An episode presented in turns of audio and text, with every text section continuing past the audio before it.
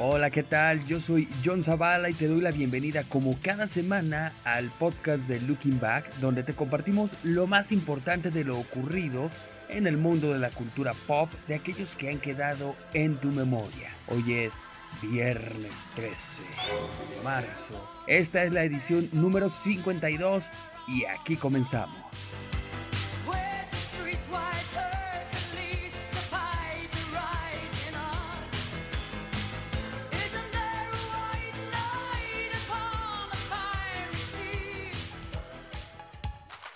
Bienvenido al podcast de Looking Back, con lo más importante de lo ocurrido en la semana y que quedará en, tu, memoria.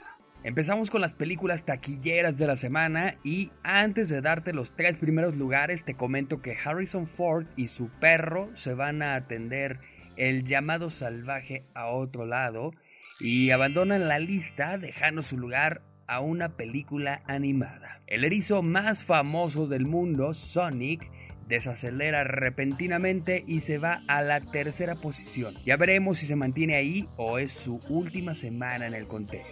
Invisible, invisible, pero manteniéndose en la lista tenemos El hombre invisible, que sigue en la segunda posición. Y lo que la gente de Universal Pictures sí puede ver es la recaudación, que a nivel mundial lleva 104.299.355 dolaritos.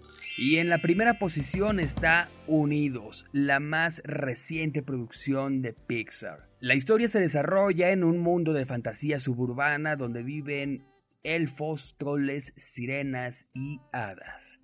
Ahí, dos hermanos elfos adolescentes emprenden un viaje para descubrir si aún queda algo de magia para pasar un último día con su padre, quien murió cuando ellos eran muy pequeños para recordarlo. Rotten Tomatoes ha dado a la cinta una aprobación del 86%, mientras que Metacritic da 61 puntos de 100. En general, tanto la crítica como el público han tratado bien a la película, aunque muchos coinciden en que carece del encanto de otras cintas de Pixar como Toy Story y Buscando a Nemo. De cualquier forma, la película apenas se estrenó e inmediatamente se fue al primer lugar de las cintas más vistas en los últimos días.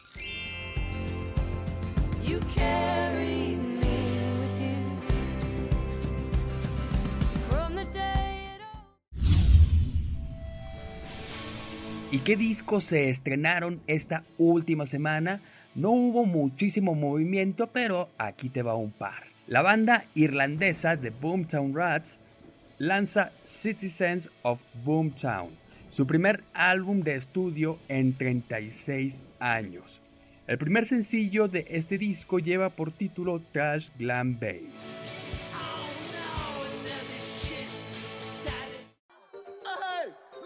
El soundtrack de la secuela de Trolls, Trolls World Tour, ya está disponible y llega a unas cuantas semanas del estreno de la cinta que podremos ver en México en teoría desde el 3 de abril.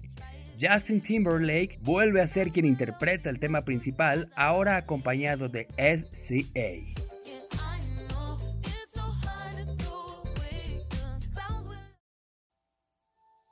La banda estadounidense The Killers ha lanzado el primer single de su nuevo álbum, Imploding the Mirage. La canción lleva por título Caution y ya está sonando por todos lados.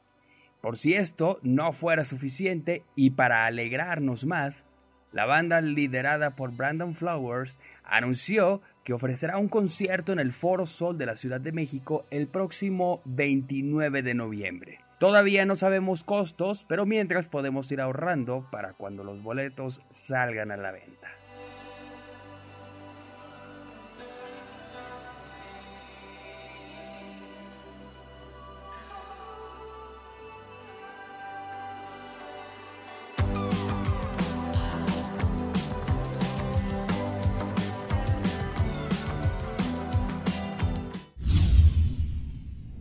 Disney continúa trabajando en remakes, algo que les ha dejado muy buenos dividendos en los últimos años.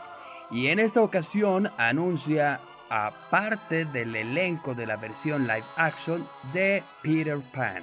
La cinta, basada en el libro de James M. Barry, ha elegido para ser Peter a Alexander Maloney, un niño que ha trabajado anteriormente con Disney en Cloud, dando la voz del personaje principal y en la serie The Reluctant Landlord. Como Wendy, la elegida fue Ever Anderson, hija de Mila Jovovich y el guionista Paul W. S. Anderson. Inicialmente, la película se tenía planeada para la plataforma de streaming Disney Plus.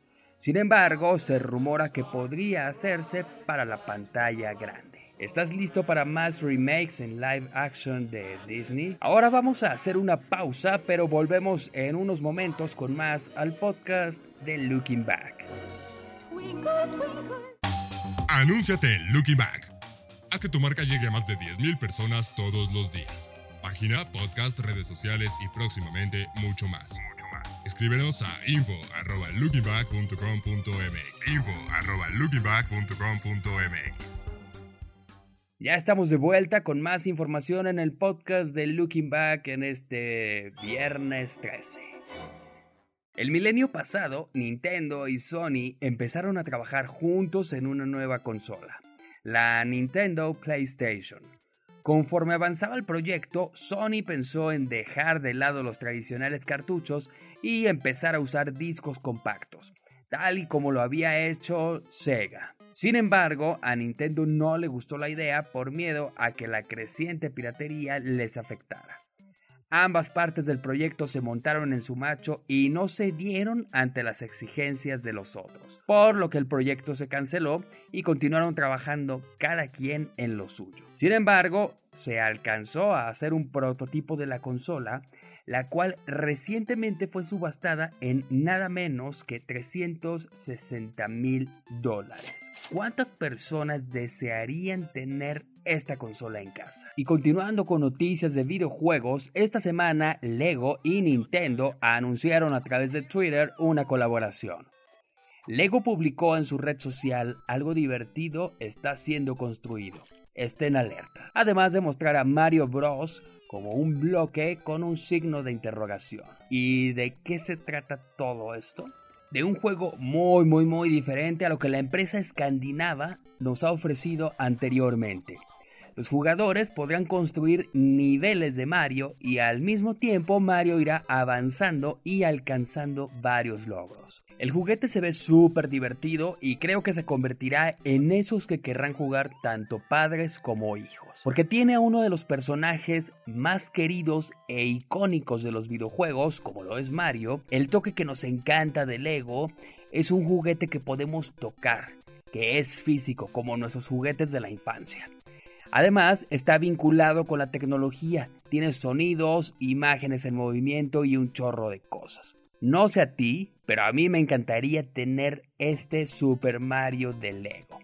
Por cierto, mi cumpleaños es en agosto, así que así como dato suelto. Y bueno, también está la colaboración de Levi's con Mario, por cualquier cosa. Soy talla 28.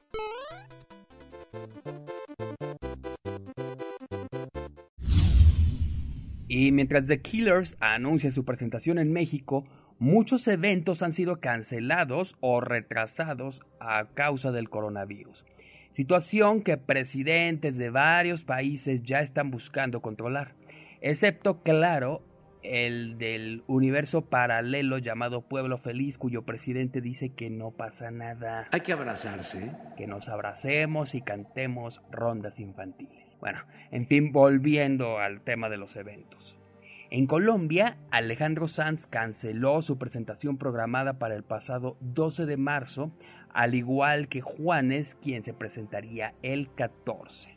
En Japón, My Chemical Romance pospuso su presentación. También el evento de estreno de la cinta Mulan en China fue cancelado. BTS canceló sus presentaciones en Corea del Sur. La Sinfónica de Boston y el American Ballet Theatre cancelaron sus presentaciones en las tierras del Medio Oriente. En cuanto al Reino Unido, The Who canceló su presentación y también se canceló el estreno de la cinta No Time to Die, que se tenía programado para abril y se moverá a noviembre. Madonna canceló sus presentaciones en París.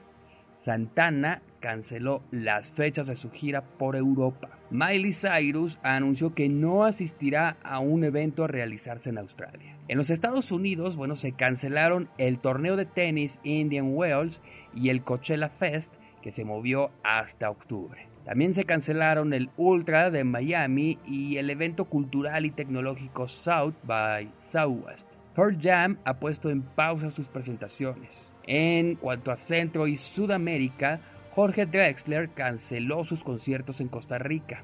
En México, She Wants Revenge decidió cancelar sus presentaciones, las cuales tendría en Guadalajara, Monterrey y la Ciudad de México. Esta última dentro del Vive Latino. Guns N' Roses canceló su presentación en Costa Rica, por lo que se cree que podría ocurrir lo mismo en México. También el Mercedes-Benz Fashion Week México se canceló y la gala se hará ahora solamente por internet. Las pérdidas por estos movimientos y cancelaciones han sido millonarias. Sin embargo, hay quienes siguen viviendo en un mundo de caramelo. Hay que abrazarse Llena el aire con algodón, que los dulces caigan del cielo, las estrellas piñatas son. ¿Y qué nos dice Fer Moctezuma de la información de hoy? Esta semana, Fer, procuramos ser un poquito más positivos que el anterior. Se hizo lo que se pudo, pero el coronavirus no nos lo permitió. Bueno, ya no sé qué me molesta más, amigos, si el coronavirus o estos personajes tan eh, surrealistas, ¿no? Pero, pues bueno, como bien dices, se hace lo que está en nuestras manos. No está de más eh, recordarle a nuestros amigos de Looking Back, pues las previsiones básicas, las eh, precauciones, perdón, básicas de, de, para evitar el contagio, pues el lavado de manos, freír y hervir los alimentos.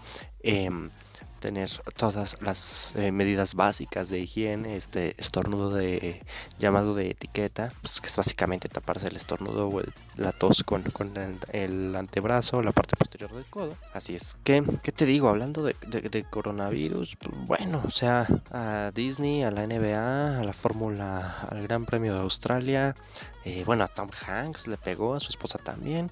Es un tema que, que está golpeando todas y cada una de, la, de los aspectos eh, de la vida. Pues lo vemos aquí en la cultura pop con los estrenos. Y precisamente, pues, No Time to, no time to Die. Eh, bueno, pues qué, cuestión tan paradójica, ¿no? pero efectivamente, pues no es tiempo, no es tiempo de morir, al menos no por estas cuestiones. Así es que, pues habrá, habrá que hacer pacientes. Respecto a Lego y Mario, bueno, pues híjole, qué bueno que no tengo hijos, de verdad. En cuanto salga, pues voy por él. Es algo que me pone muy contento, la verdad. Eh, tengo yo un apego y un afecto muy especial a Mario Bros. Así es que bueno, es algo que definitivamente conseguiré en cuanto esté disponible aquí en México. Así es que, pues a estar, a estar pendientes. Eh, Nintendo y Sony, bueno, pues mira, 360 mil dolaritos a nadie le caen mal, así es que bienvenido. Y luego ahorita que el tipo de cambio está 20, casi, casi 23 pesos, bueno, súper, súper bien, ¿no? Respecto a los remakes de Disney, bueno, pues ahora que están perdiendo dinero con el coronavirus, pues creo que creo que les, les caerá bien hacer algo con, con los remakes Peter Pan ha sido de mis cuentos favoritos, así es que yo espero que no, no, lo, no le peguen, ¿no? O sea, que, que no lo vayan a descomponer por, por decirlo de la mejor forma posible, yo lo diría de otra manera, pero pues es horario, bueno, no es horario, pero es programa familiar, ¿no? The Killers, pues bueno, para el 29 de noviembre, bien, primero... no quiero ser yo catastrofista, pero eh, primero hay que ver si llegamos a noviembre, si todavía hay espacios en noviembre para, para eventos y entonces sí, pues a conseguir los boletos. Respecto a Trolls y pues, el, el, soundtrack de Justin Timberlake, Justin Timberlake siempre es eh, sello de garantía, así es que pues, perfecto, ¿no? O sea, realmente realmente perfecto. Eh, vamos a estar pendientes en esta semana a ver qué pasa con el Vive Latino 2020, a ver si no es eh, cancelado, igual que estos otros festivales de Coachella y Ultra, etcétera. Así es que habrá que ver. Yo me despido, me voy rapidísimo porque la semana pasada me aventé casi la mitad del podcast, así es que pues no, no se trata de eso, es una opinión nada más. Yo les mando un abrazo, síganme en mis redes sociales, ya saben que me encuentran como Fermoctezuma o Fermoctezuma Ojeda pues en todos lados, básicamente.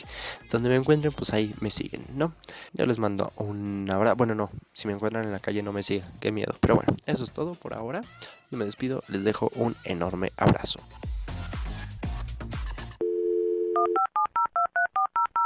Visítanos en lookingback.com.mx. Síguenos en nuestras redes sociales. Facebook, Looking Back. Twitter e Instagram. Looking Back 1995. Looking Back 1995. Muchísimas gracias, Fer. Pues ahí lo escuchamos. A Fer Moctezuma. Síganos sus redes también. Antes de decir adiós por esta semana, vamos a escuchar a Arturo Trejo, quien nos contará que encontraremos en su columna de esta semana haciendo un poco de memoria. Hola amigos de Looking Back, yo soy Arturo Trejo de Crónicas de Banqueta y esta semana les dejo un artículo buenísimo que es acerca de la CONASUPO. ¿Quién no conoció esta tienda de la CONASUPO? ¿no? De la Compañía Nacional de Subsistencias Populares y que también creó una lechería que es ahora Liconza. Bueno, le han cambiado ahí muchas veces el nombre, ahí el artículo léanlo, les dirá.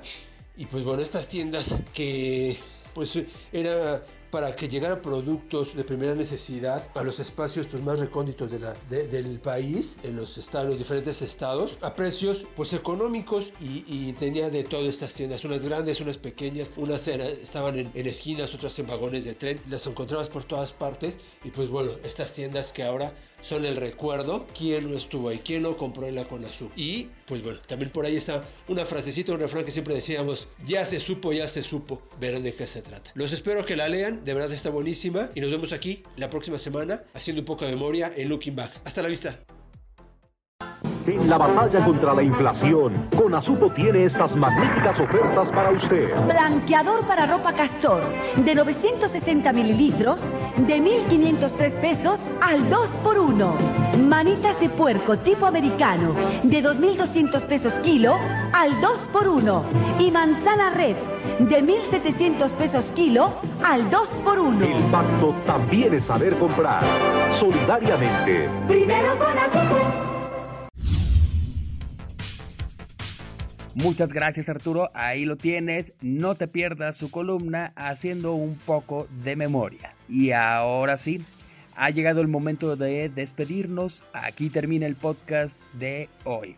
Muchas gracias por tu compañía y muchas gracias por escucharnos. No olvides que si quieres enterarte de más noticias de la cultura pop, puedes encontrarlas en nuestra página lookingback.com también te invito a que nos sigas en nuestras redes sociales. En Facebook nos encuentras como Looking Back y en Twitter e Instagram como Looking Back 1995. A mí me encuentras en todas las redes sociales, Facebook, Twitter e Instagram como John Zavala. Y pues sí, ese soy yo, John Zavala, y te espero la próxima semana con más información en el podcast de Looking Back. Hasta la próxima.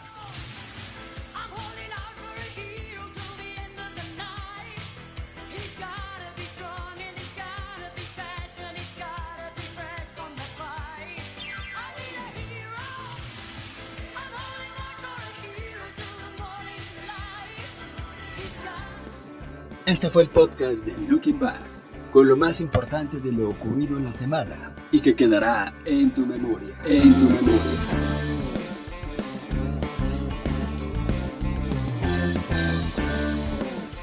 El podcast de Looking Back es una producción de Roche Media.